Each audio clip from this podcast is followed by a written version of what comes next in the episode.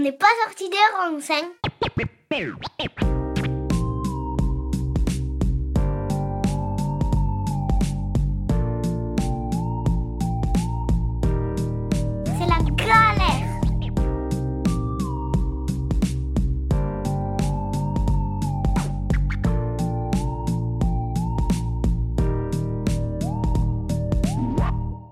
Amis auditrices et auditeurs, bonjour et bienvenue dans ce premier épisode d'OPSR Parlons-en. Je suis Juliane Paul et j'ai le plaisir d'animer cette nouvelle émission diffusée sur Radio Alliance Plus, Rage, et disponible en podcast sur vos plateformes de streaming préférées. Ici, nous tenterons de démêler les nœuds, les ronces de sujets sociétaux divers et variés, du féminisme aux luttes LGBT, en passant par l'éducation et la santé. Le 24 juin dernier, la Cour suprême des États-Unis a révoqué l'arrêt historique Roe versus Wade qui depuis plus de 50 ans garantissait le droit à l'avortement à toutes les Américaines.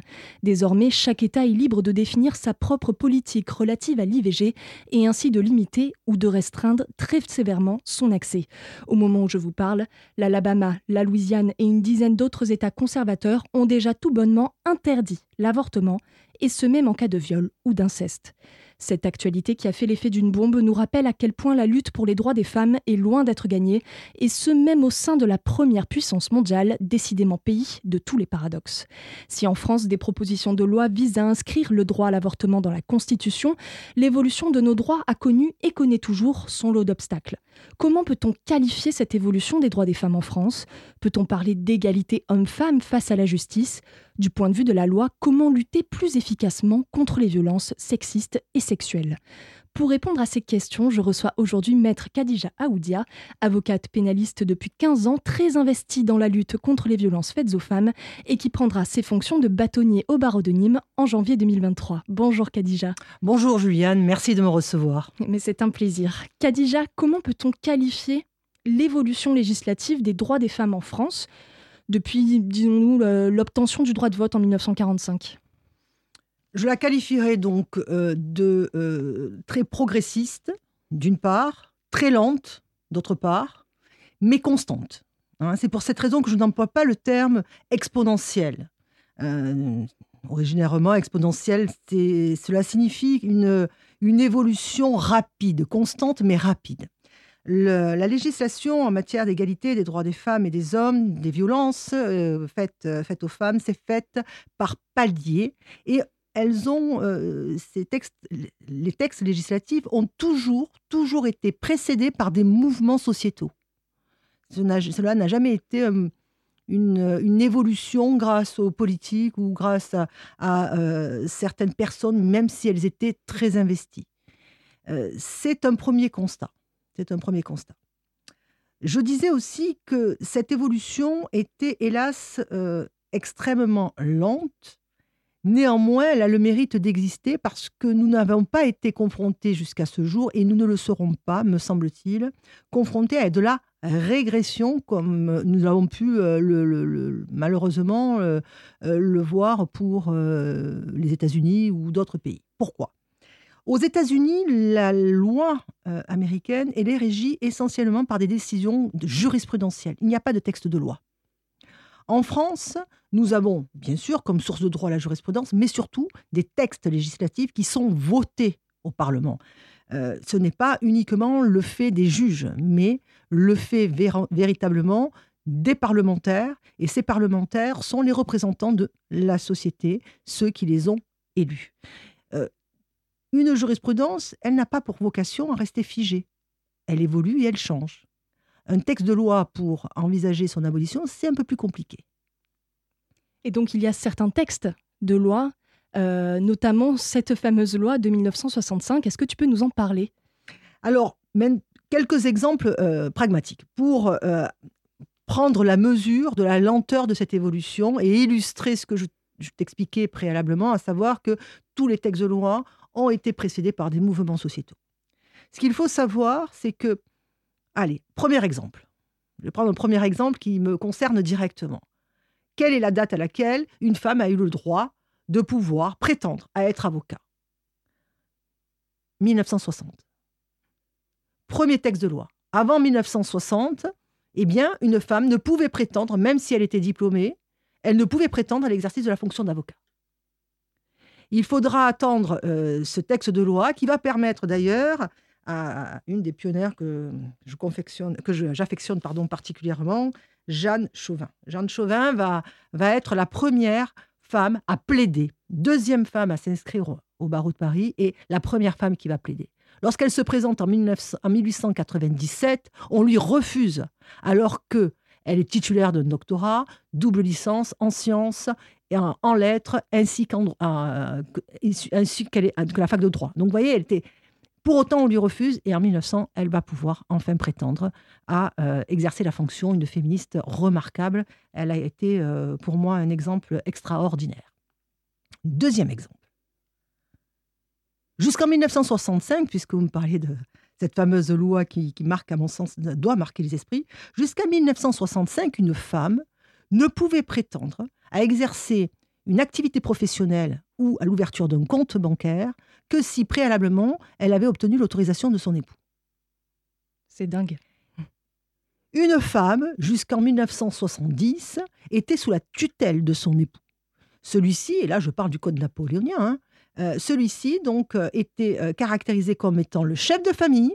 Il avait un droit de correction sur son épouse et celle-ci avait pour obligation de lui devoir obéissance. Mais, mais parallèlement, l'homme avait l'obligation de protection. Autre exemple, jusqu'en 1980, le viol n'était pas un crime, c'était un délit. Et chaque texte là que je viens d'évoquer a été précédé par ces mouvements, ces mouvements de fous, ces mouvements féministes qui ont conduit à légiférer. Et on l'a légiféré comme cela, par palier, jamais de façon euh, exponentielle. Toujours, certes, une évolution, mais toujours par palier. Autre exemple qui pour moi est assez significatif, l'égalité salariale. Il faudra attendre 2006. Le harcèlement, 2012. Le viol entre époux euh, ne sera admis dans un premier temps par la jurisprudence qu'en 1990. Et il faudra attendre 1994 pour que le législateur intervienne afin de reconnaître que le viol entre époux est possible. Alors vous allez me dire, mais pourquoi? Bien parce qu'il y avait une contrariété entre le code civil et le code pénal. Il y avait le devoir, le devoir conjugal qui était imposé à l'épouse, et donc, elle ne pouvait se refuser à son époux. Si elle se refusait, elle commettait une faute. Une faute, d'ailleurs, une faute civile, hein, une faute qui conduisait l'époux à pouvoir demander réparation. Donc, entre ce devoir conjugal de l'épouse vis-à-vis de son époux, et notamment celui d'avoir des relations sexuelles, et euh, d'envisager euh, que le viol entre époux puisse être réel et sérieux, eh bien forcément, il y avait une, une contradiction, une contradiction qui, en termes sociétal, était inenvisageable. Le viol entre époux aujourd'hui existe, pas de difficulté. Néanmoins, néanmoins, en pratique, à partir du moment où les législateurs imposent que le consentement entre époux est présumé, donc il est nécessaire pour l'épouse de faire la démonstration qu'il n'y a pas eu de consentement. Pratiquement, comment peut-on apporter la preuve de l'absence de consentement lorsque euh, les relations euh, amoureuses et les relations euh, sexuelles entre époux se font dans l'intimité? Alors le texte existe, c'est très bien, mais en pratique, il sera inapplicable. Pardon. Là, là, là, où il y a une, petite variation, c'est que il est plus acceptable quand les époux sont séparés.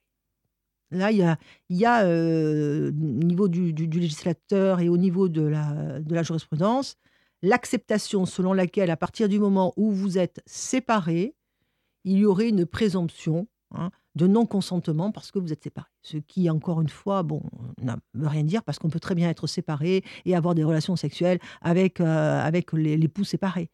mais c'est une notion qui est assez, assez difficile.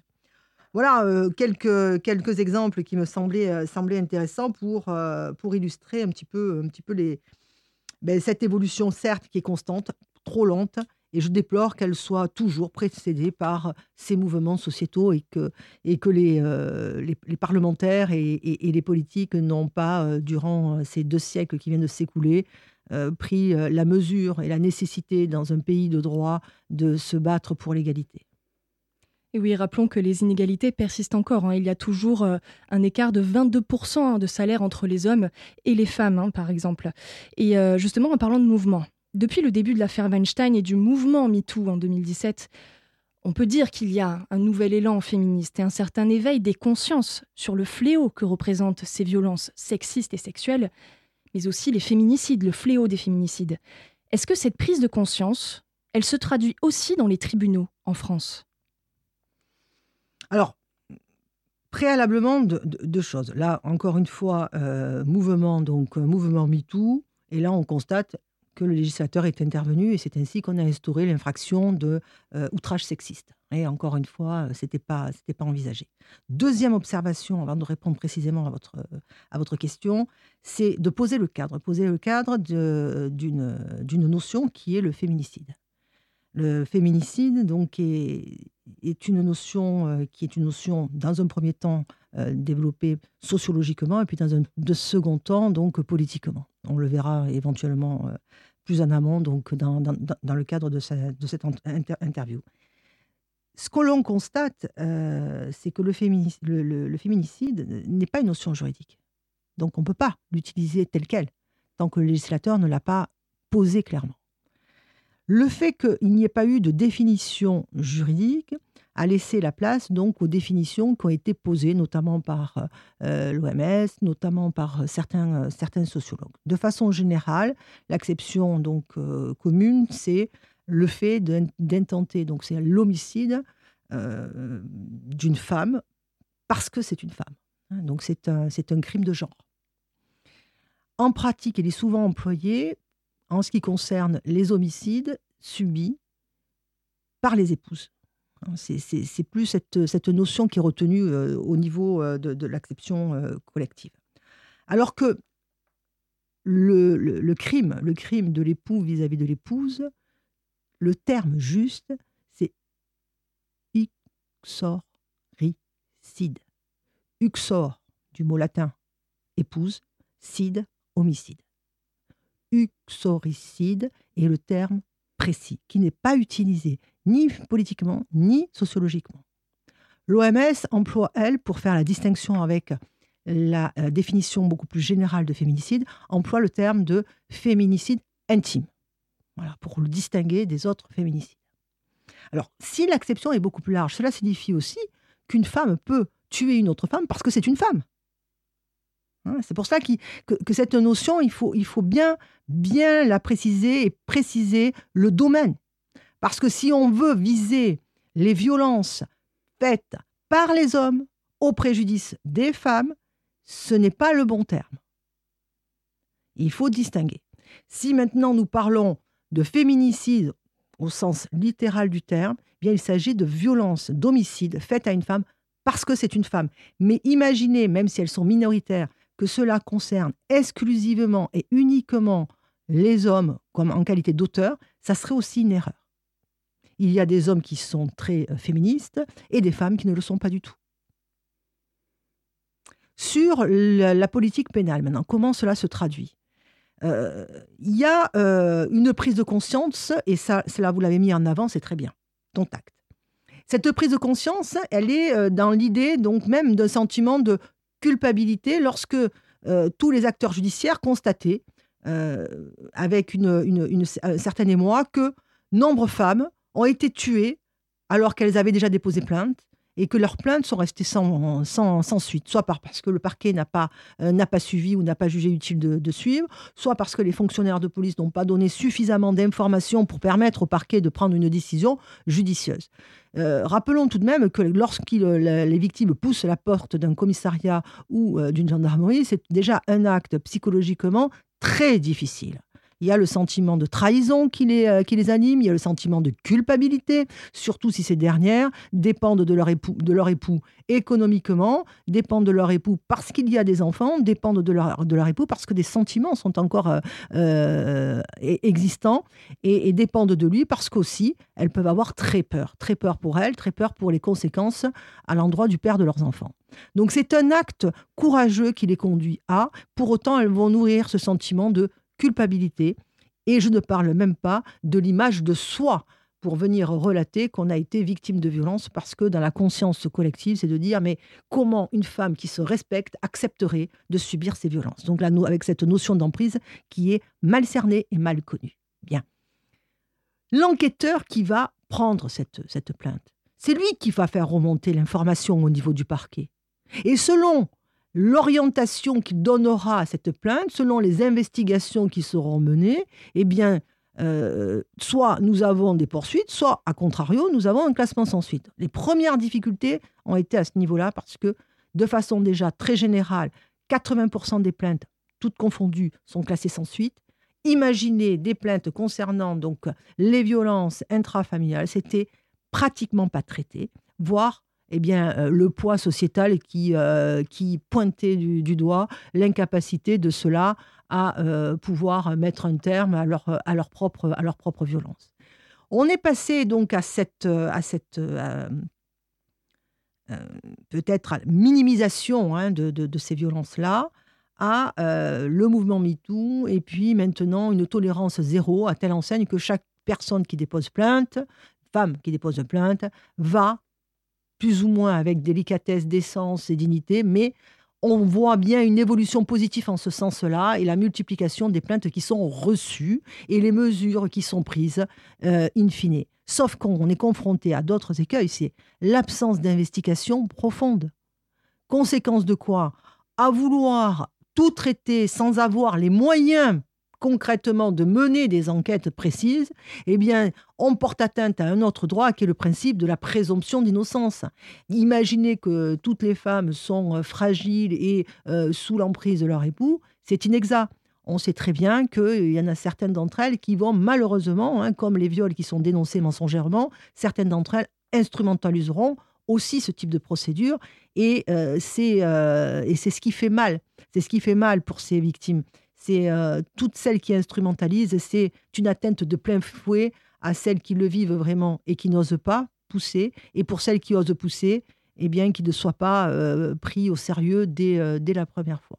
Il faudra, je pense, un certain temps avant de rééquilibrer, de rééquilibrer la politique pénale en ce sens. Exemple, si on parle de violence habituelle, prendre, prendre le temps d'interroger le voisinage, prendre le temps d'interroger le médecin traitant, avoir suffisamment d'éléments pour pouvoir mener euh, des investigations, euh, des investigations sérieuses. Mais pour qu'il y ait investigation sérieuse, encore faut-il qu'il y ait de véritables moyens. Et là, on n'en est pas encore à ce stade-là. Mais du coup, euh, que faudrait-il faire pour que les acteurs de la justice pénale puissent être encore enfin, plus à la hauteur pour accompagner ces victimes de violences conjugales sexistes et sexuelles? Alors, deux facteurs. D'abord, un, le facteur humain. C'est ce que je vous expliquais, c'est-à-dire une vraie sensibilisation. Il faut véritablement œuvrer, tous, tous les acteurs que nous sommes, la presse, que ce soit euh, les intellectuels, que ce soit les avocats, que ce soit les magistrats, qu'il y ait une prise véritablement de conscience de, cette, euh, de ce fléau, de ces difficultés, pour permettre de bouleverser les mentalités. L'homme et la femme sont égaux respect de la dignité de l'un et de l'autre. L'homme doit être en capacité de voir son semblable chez la femme et l'inverse doit être aussi vrai. C'est le respect de la dignité humaine. Ça, ça doit être le premier facteur, c'est ce que j'appelle le facteur humain. De partir du postulat que toute plaignante est présumée de bonne foi. La bonne foi, elle se présume. C'est la mauvaise foi qui doit se démontrer. Ça, si nous arrivons déjà, chaque plainte déposée, partir du principe de la présomption de bonne foi, qui ne veut pas dire vérité absolue. Présomption de, bonne foi, il y a déjà psychologiquement une euh, approche qui va être différente, plutôt que de les regarder euh, euh, comme des incapables à se, à se protéger et à assumer leur vie en tant qu'épouse, en tant que mère. Bien. Et puis, il y a le deuxième facteur, qui est le facteur purement économique. Il faut donner les moyens. Il faut donner les moyens. Sans moyens, ce n'est pas possible ça, vous pouvez le, vous pouvez le, tourner euh, de X façon. On peut imputer euh, toutes les, responsabilités aux gendarmes ou aux policiers de ne pas faire suffisamment. Mais si on ne leur donne pas les moyens, ils ne seront pas en capacité de pouvoir le faire. Donc, deux facteurs, humain, sensibilisation là-dessus, formation sur le sujet, avoir une connaissance à la fois psychologique, psychiatrique de ce type de fléau, sociétalement aussi. Donc, avoir une approche plurifactorielle de ce fléau pour pouvoir la maîtriser, cette, cette, cette notion de violence, de violence faite aux femmes. Et puis à côté de cela, donner les moyens aux acteurs judiciaires de pouvoir faire leur travail. On va parler d'une affaire. Euh, tu as défendu Katharina Castro. Donc c'est une femme qui a tué son mari après plus de, je crois, 20 ans hein, de, de, de, sévices et de violences conjugales. Oui. Donc euh, il y a eu un procès donc, qui a duré cinq jours euh, que, que j'ai couvert. Procès assez euh, éprouvant hein, émotionnellement. Exact. Et le jury, à l'issue de ce procès, donc, a reconnu le motif des violences conjugales. Est-ce que tu penses qu'une telle justice aurait pu être rendue avant MeToo et peut-être avant Jacqueline Sauvage, par exemple, la grâce de, de Jacqueline Sauvage par François Hollande? Je pense que euh, jusque dans les années, euh, années 80, il aurait été extrêmement difficile pour une femme victime de violence pendant autant d'années de venir, après le décès de son compagnon ou de son époux, euh, venir avec une forme de sensibilité suffisante pour créer l'empathie des jurés et, et la reconnaître honnête intellectuellement dans les dires qui sont les siens. Euh, parce qu'il y, avait, et il y a encore, même s'il y, a, une évolution positive, pas de débat là-dessus, il y a, avait, il y et il y a encore, pardon, cette idée selon laquelle une femme qui se respecte ne peut rester à cohabiter avec son bourreau. C'est ancré. Il y a une seconde idée qui est inavouée, inaudible et inavouable. L'idée selon laquelle l'époux et le chef de famille, avec l'absence d'égalité sur le sujet. Il est le chef de famille. L'idée que si violence il y a, c'est que nécessairement, il n'y a pas d'action sans réaction. Voilà. Ces éléments-là, ils sont inavouables. Personne aujourd'hui n'oserait dire elle l'a cherché, sauf dans un microcosme où tout le monde s'entend et partage la même, la même opinion. On ne balaye pas d'un revers de manche euh, des siècles de patriarcat. C'est pas possible. Ce n'est pas possible. Pas dans l'immédiat. Donc c'est pour ça aussi que l'évolution, elle est extrêmement lente. Donc pour répondre plus précisément à votre question, je pense que euh, aujourd'hui, oui, parce qu'il y a une médiatisation d'affaires. Où malheureusement trop de victimes de coups ont été constatées et relayées médiatiquement, s'il n'y avait pas eu cette évolution médiatique, la mise en, avant de toutes ces femmes qui sont victimes, je ne suis pas convaincue que cette notion elle, aurait été perceptible au niveau des, des jurés. On va faire une petite pause musicale et on se retrouve dans quelques instants toujours sur Radio Alliance Plus et Rage.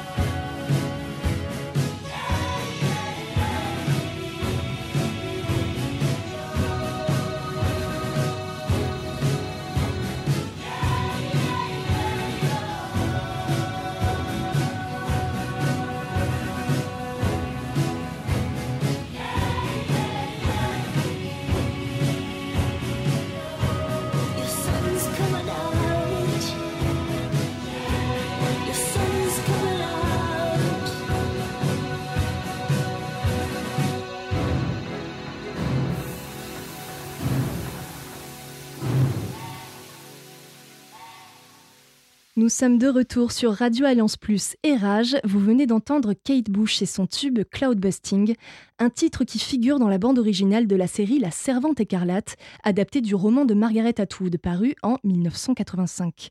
Dans un monde saturé par les radiations et la pollution, les États-Unis se retrouvent sous la coupe d'un régime puritain et théocratique, un monde dans lequel les femmes encore fertiles sont forcées de devenir des servantes et les reproductrices officielles de la société. Une œuvre dystopique effrayante, dont certains passages font parfois écho de manière alarmante avec l'actualité. Je suis toujours en compagnie de l'avocate Khadija Aoudia pour dresser un état des lieux des droits des femmes en France. Khadija, est-ce que pour toi il faut d'abord mettre avant tout le focus sur la prévention et sur l'éducation euh, pour sensibiliser le public euh, de manière plus importante face au fléau des violences conjugales et face au fléau de l'emprise? C'est incontournable. Les textes législatifs sont, aujourd'hui très bien rédigés. Très, très bien rédigés et euh, couvrent euh, la quasi-totalité des situations euh, factuelles que peuvent malheureusement vivre ces victimes. Il s'agit maintenant de l'application. Pour qu'il y ait application, on a longuement parlé, il faut que la société évolue. L'application, ce sont des hommes et des femmes. N'oubliez pas que le droit, c'est une science humaine. Les auxiliaires de justice sont des hommes et des femmes, les magistrats le sont, les, avocats le sont, pas de difficulté avec toutes les failles que nous pouvons connaître chez la nature humaine. Mais il faut, et ça ne suffira pas, et ça ne suffira pas, il faut en amont la prévention. Et comment fait-on concrètement de la prévention? Comment peut-on chacun à notre échelle œuvrer pour bouleverser ces mentalités? C'est là la vraie question. Et elle se fait par la connaissance déjà, la connaissance de certaines notions. Tout à l'heure, on a parlé de la notion de féminicide à distinguer avec la notion d'oxoricide, pardon, j'ai du mal à articuler. Il faut savoir aussi quels sont les facteurs qui déterminent l'emprise. Il faut que les auteurs qui sont euh, ces époux comprennent pourquoi ils agissent comme cela. N'imaginez pas 30 secondes d'ennemi que la totalité des auteurs de violences conjugales, y compris ceux qui ont été des criminels, le font sans rien ressentir, sans qu'il n'y ait d'empathie a posteriori, certes, mais de, de regret et de sentiment de culpabilité. Le penser serait inexact, même si une approche manichéenne est confortable. C'est des monstres, ce sont des victimes et euh, ils doivent être euh, abattus. Non, non, ce ne sont pas des monstres, ce sont des êtres humains qui souffrent de troubles, qui souffre de l'incapacité de pouvoir regarder son épouse comme le partenaire, comme euh, deux individus qui sont complémentaires. Ce sont des personnes qui souffrent encore de l'idée selon laquelle il existe une supériorité hiérarchique du sexe masculin sur le sexe féminin. Et donc il faut comprendre, comprendre les mécanismes de ces auteurs pour déverrouiller, leur enseigner. Et cela se fait le plus tôt possible. Et ce n'est pas parce qu'on est adulte qu'on n'est pas en capacité d'enseigner. Il y a euh, des politiques pénales qui sont mises en place, très peu utilisées, le législateur étant intervenu récemment en 2015.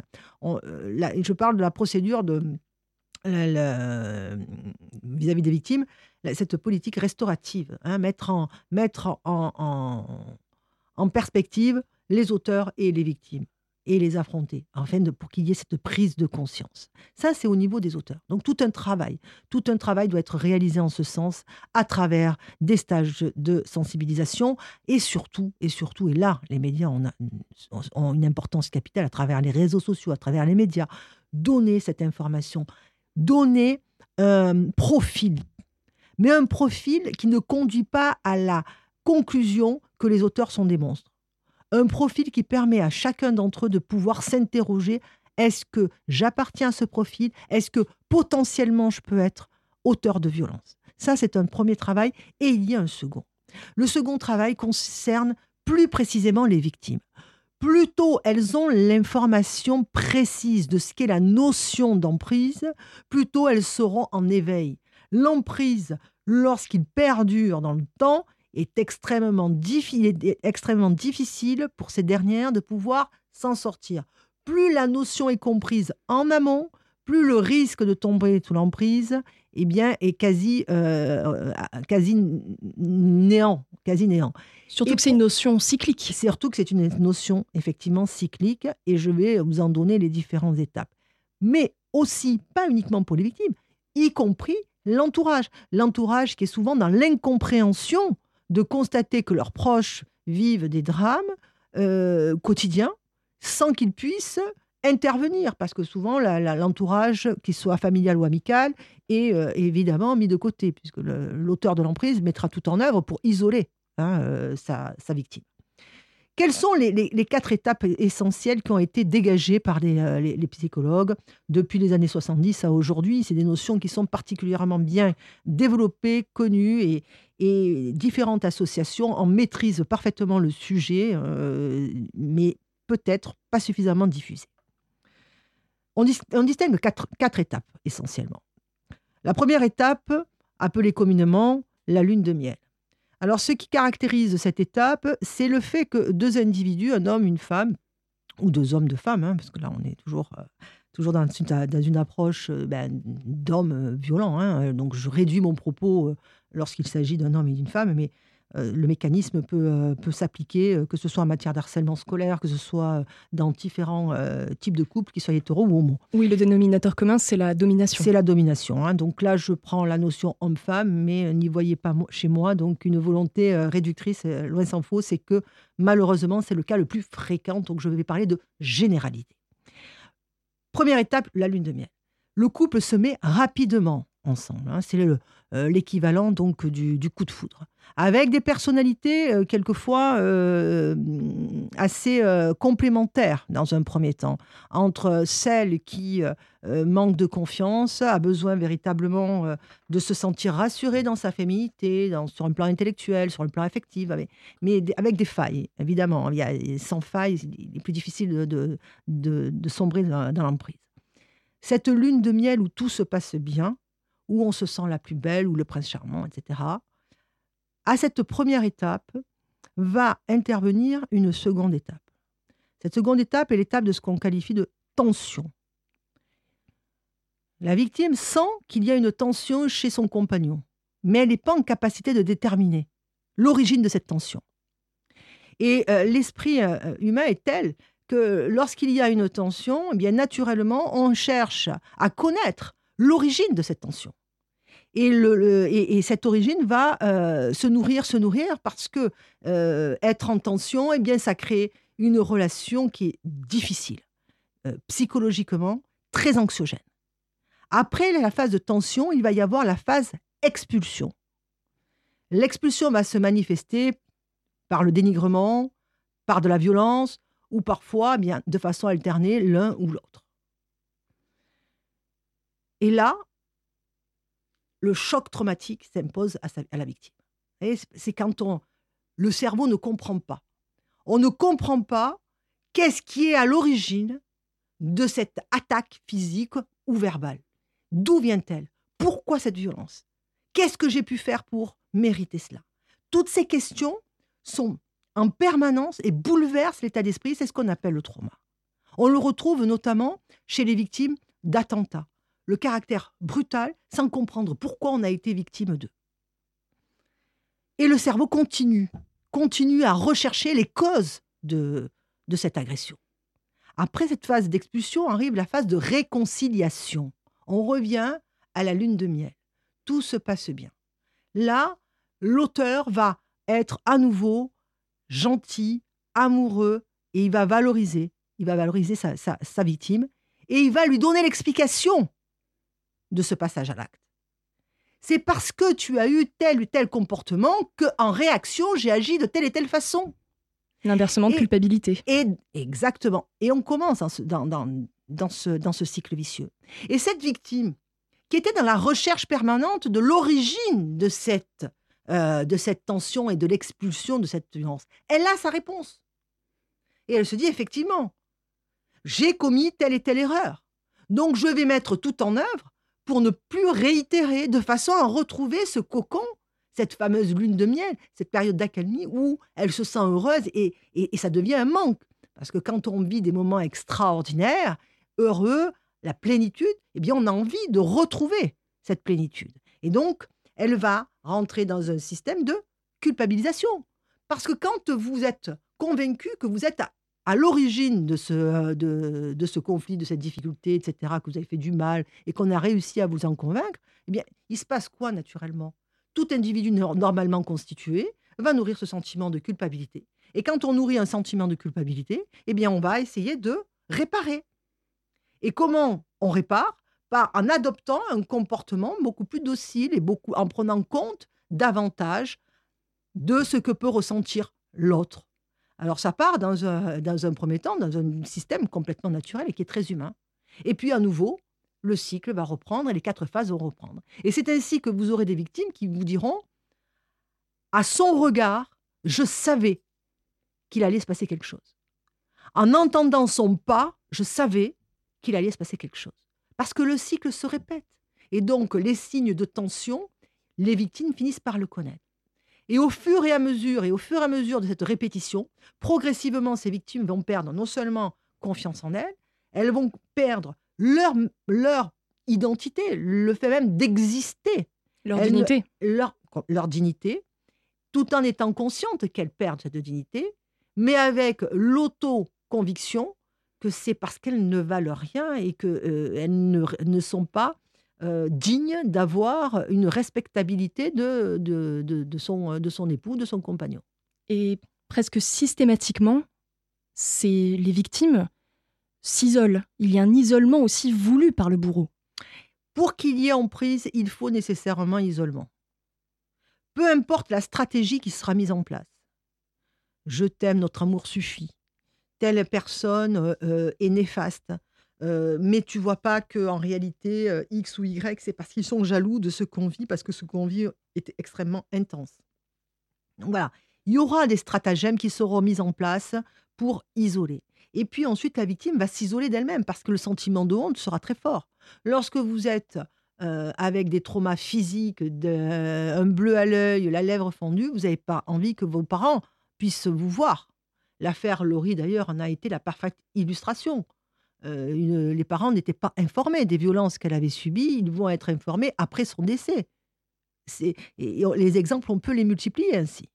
Donc, par une volonté euh, d'exprimer les, les, phénomènes de l'emprise, euh, les facteurs conditionnant chez les auteurs leur passage à l'acte. C'est la compréhension psychologique, sociologique, psychiatrique et sociétale qui permettra une véritable révolution des mentalités pour faire basculer d'une société patriarcale qui existe, donc j'allais dire depuis que euh, la civilisation au sens littéral du terme existe, et passer vers une société égalitaire. Il faudra du temps.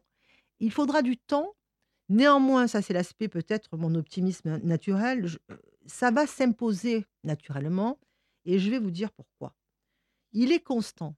Si l'on observe dans différentes professions dites euh, intellectuelles, que ce soit celle d'avocate, mais on peut le mettre sur les grandes écoles aussi, les grandes écoles supérieures qui préparent au cadre supérieur, que ces écoles et ces universités sont de plus en plus peuplées par des femmes qui deviennent majoritaires.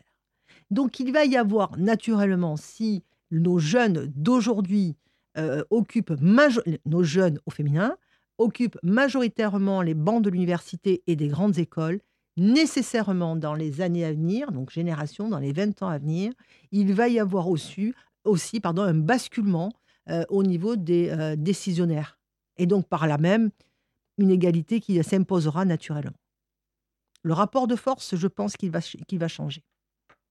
Il y a eu une amorce avec MeToo. Oh, bien avant. Bien avant.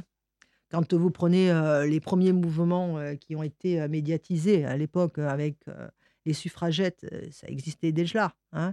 Lorsque vous avez l'icône, je vous avais déjà parlé, Jeanne, Chauvin, quand vous voyez que déjà, fin du 19e siècle, elle était déjà mobilisée, c'était une féministe, elle était mobilisée sur ses droits, sur l'égalité homme-femme, au droit à l'instruction homme-femme. Ça existe depuis, euh, depuis plusieurs siècles déjà. Et par mouvement. Et on, par mouvement. On pense aussi au féminisme des années 70 aux États-Unis, avec des figures comme Gloria Steinem. Oui, oui. Bien, de toute façon, euh, la- le mouvement de mai 68 s'est accompagné aussi des mouvements féministes. Euh, la volonté euh, de vouloir euh, euh, avoir la possibilité euh, de, de se faire avorter, ça a été un combat des années 70 et euh, il, a, fallu attendre 1975 avec euh, ben, forcément la loi pour, euh, pour l'avortement de, Simone Veil. hein. Donc il y a, y y a toujours eu des mouvements, des mouvements féministes.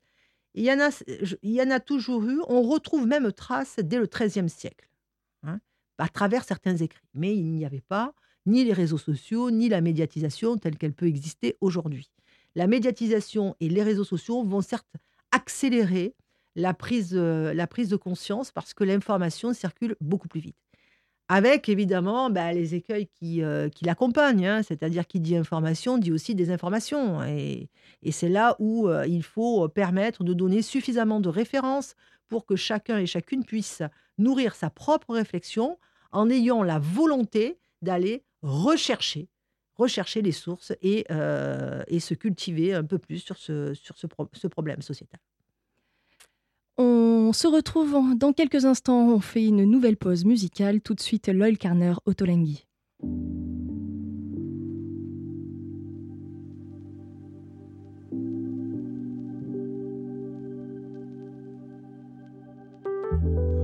I was sat up on the train, staring out the window at the rain. I heard this little lady must have felt the pain. Ask her mum if the blazing sun will ever shine again. I felt ashamed, feel the same, not a mother though. Nah, started to laugh, got her son involved. I mentioned the past like a running joke and told her without all the rain, there's no sun in growth. Close, uh, to everything and nothing. Picture past the honeymoon and bluffing, where the wooden spoon is only cuffing. Shorter the discussion, but the roots can't maneuver out of nothing. I've been suffering these dreamy days, uh, remedying lust. Don't hold any memories of us, rather hold you every day until the memories are dust. Yo, we only call the train, cause you know I hate the bus. Never get enough. born and raised, attempts to crawl away, find a way to exist and hide your face. Some relate, leave everything in yesterday.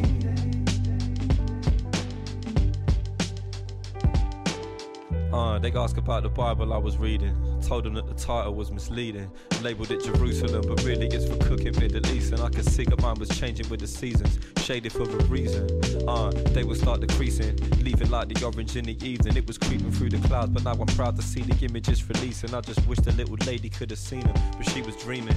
Uh, reckon she's standing with her mum, saying to her, Look, mother, here's the sun. Rooted in the moment till the memories are done. So I sit and start to wonder on the woman she'll become. Wonder if I had a son or a daughter. Ones that I brought up never strong, never telling me to run, never trying to find a sum, trying to get it done. Yo, I wonder if she'd ever be as clever as her mum.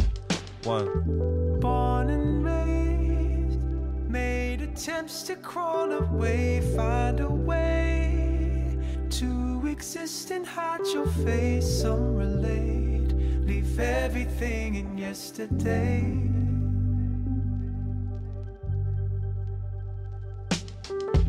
Born and attempts to crawl away, find a way to exist and hide your face. Some relate, leave everything in yesterday.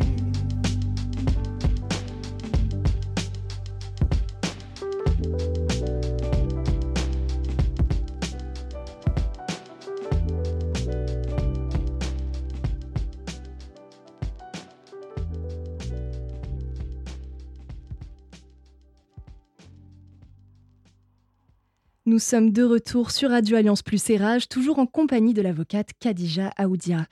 Khadija, est-ce que tu as toi-même fait face à des difficultés dans ton métier parce que tu es une femme?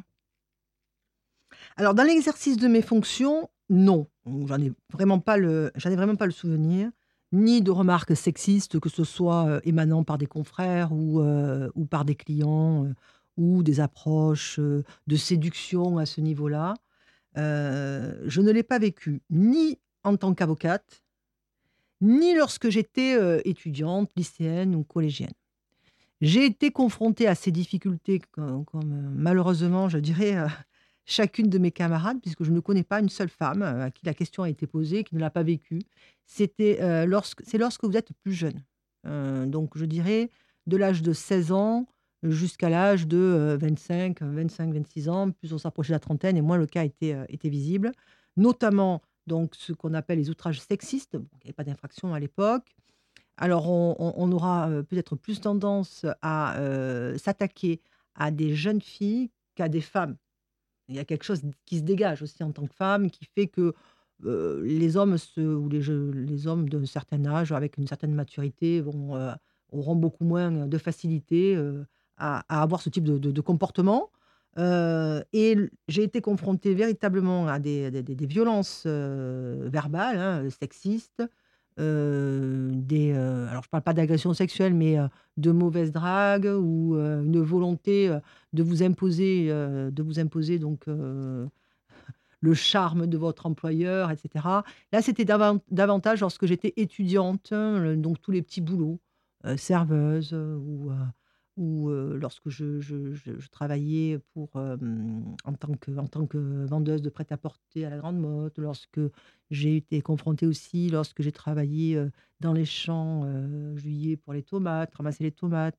J'y ai été confrontée aussi quand toujours, hein, période saisonnière, lorsque j'avais, j'intervenais en tant que personnel navigant et commercial, hôtesse de l'air. Donc, les petits boulots comme cela, effectivement, j'y ai été confrontée.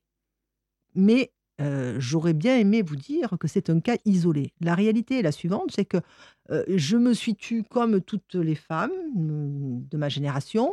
On s'est tue, on n'a pas, on pas révélé.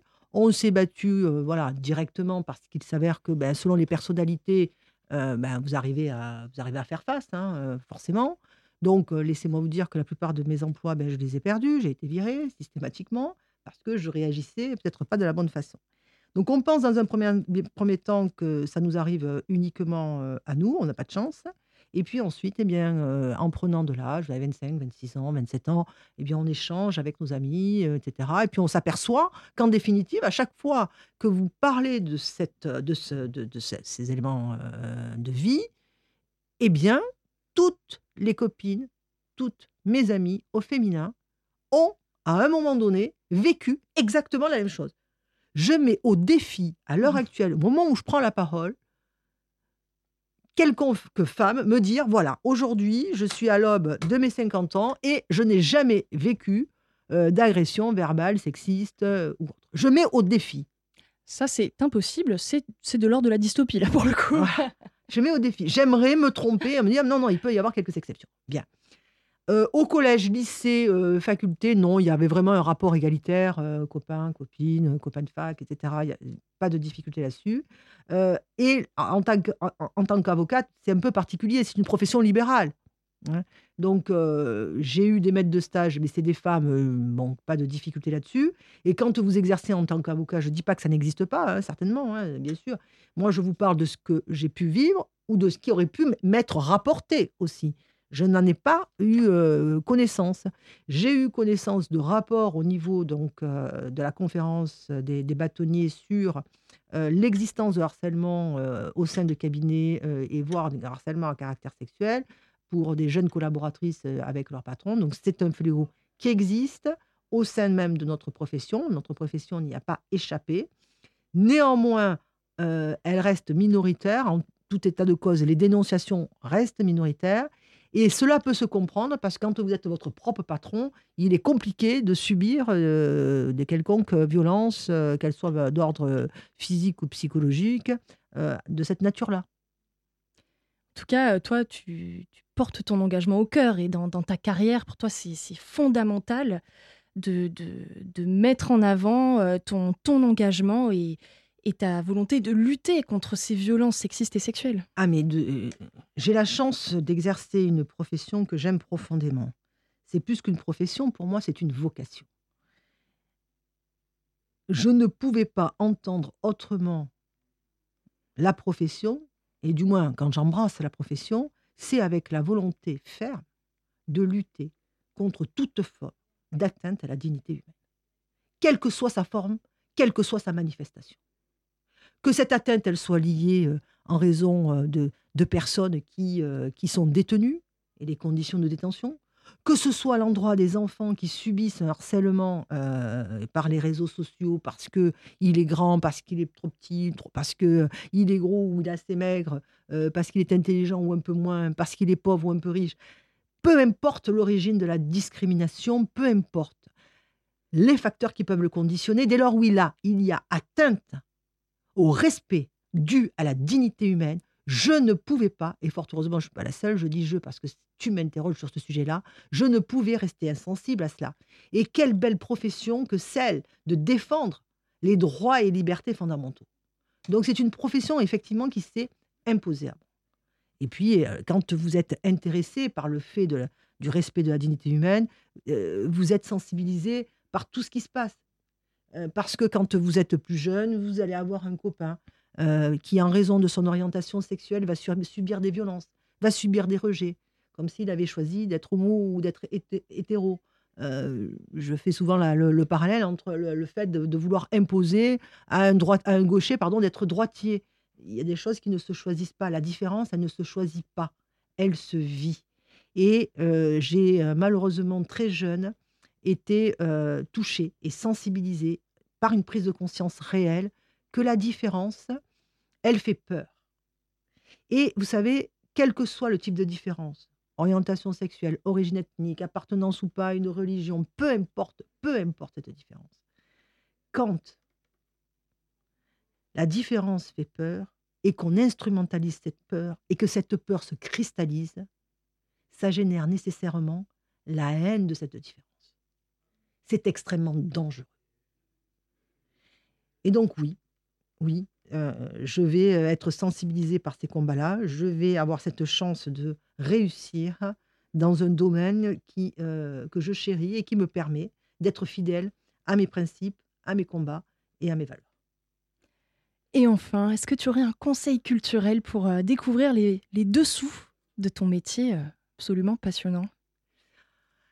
Alors, le conseil qui s'impose, ce serait euh, de pouvoir assister à euh, toutes les décisions. Rappelons hein, que ça a été aussi un combat pour que euh, les décisions soient publiques. La publicité des débats, c'est de voir concrètement, en se rendant au tribunal, en se rendant à la cour d'appel, peu importe, des procès intéressants, peut-être même moins intéressants, mais rapprochez-vous pour tous ceux et celles qui sont animés par la même verve euh, qui est la mienne, la même foi et les mêmes, euh, mêmes combats, de se rapprocher des juridictions pour assister véritablement à des procès. Ensuite, euh, concernant les films, les films ne, seront jamais représentatifs réellement de ce qui se passe hein, sur le mécanisme de la justice, sauf lorsqu'il s'agit donc de documentaires, bien évidemment. Mais néanmoins, il repose bien souvent sur, et ça, ça m'a toujours euh, aussi euh, touché, je regardais beaucoup, bien souvent, certains films sont basés sur des faits réels. Donc toutes ces histoires dramatiques, mais belles sur le plan humain, alors beaucoup de films américains en ce sens, qui me touchaient, que je, regardais et que je continue à regarder d'ailleurs. Euh, il y en a un d'ailleurs qui, qui, qui, est actuellement dans, nos salles de cinéma. À chaque fois, aux États-Unis, qu'il y a eu cette discrimination vis-à-vis des Noirs, j'étais touchée. Je ne suis pas noire, mais j'arrivais à me projeter. Je ne suis pas homo, mais j'arrive à me projeter. Tous ces films qui vont relater, ces films biographiques, et qui vont relater des vies extraordinaires, qui malgré les épreuves vont se forger et vont réussir. Toutes ces discriminations, toutes ces injustices et toutes ces décisions injustes qui ont jalonné et l'histoire de France et l'histoire de l'humanité de façon beaucoup plus globale. Il faut véritablement s'y intéresser et aller voir. Et puis ensuite, il y a, si on est encore une fois partagé par la même, la même volonté, l'his- l'histoire. L'histoire nous rappelle combien l'humanité a toujours été malmenée, que ce soit à travers des régimes euh, totalitaristes, que ce soit à travers euh, le fascisme, que ce soit à travers les religieux extrémistes. L'histoire a toujours été jal- jalonnée par des drames humains. Et on retrouve toujours des fondements à l'origine qui étaient purement économiques. Ça, lorsque on en arrive à cette conclusion que euh, l'homme matérialiste chérit l'argent et euh, utilise les êtres humains à cette fin, alors qu'à mon, sens, ça, devrait être l'inverse. Chérissez euh, votre, votre prochain et, euh, instrumentalisez l'argent. L'argent, ça ne doit pas être votre roi, ça ne doit pas être votre maître, ça doit être votre valet. On l'utilise, on a besoin d'argent économiquement. Et ça ne doit pas être l'inverse.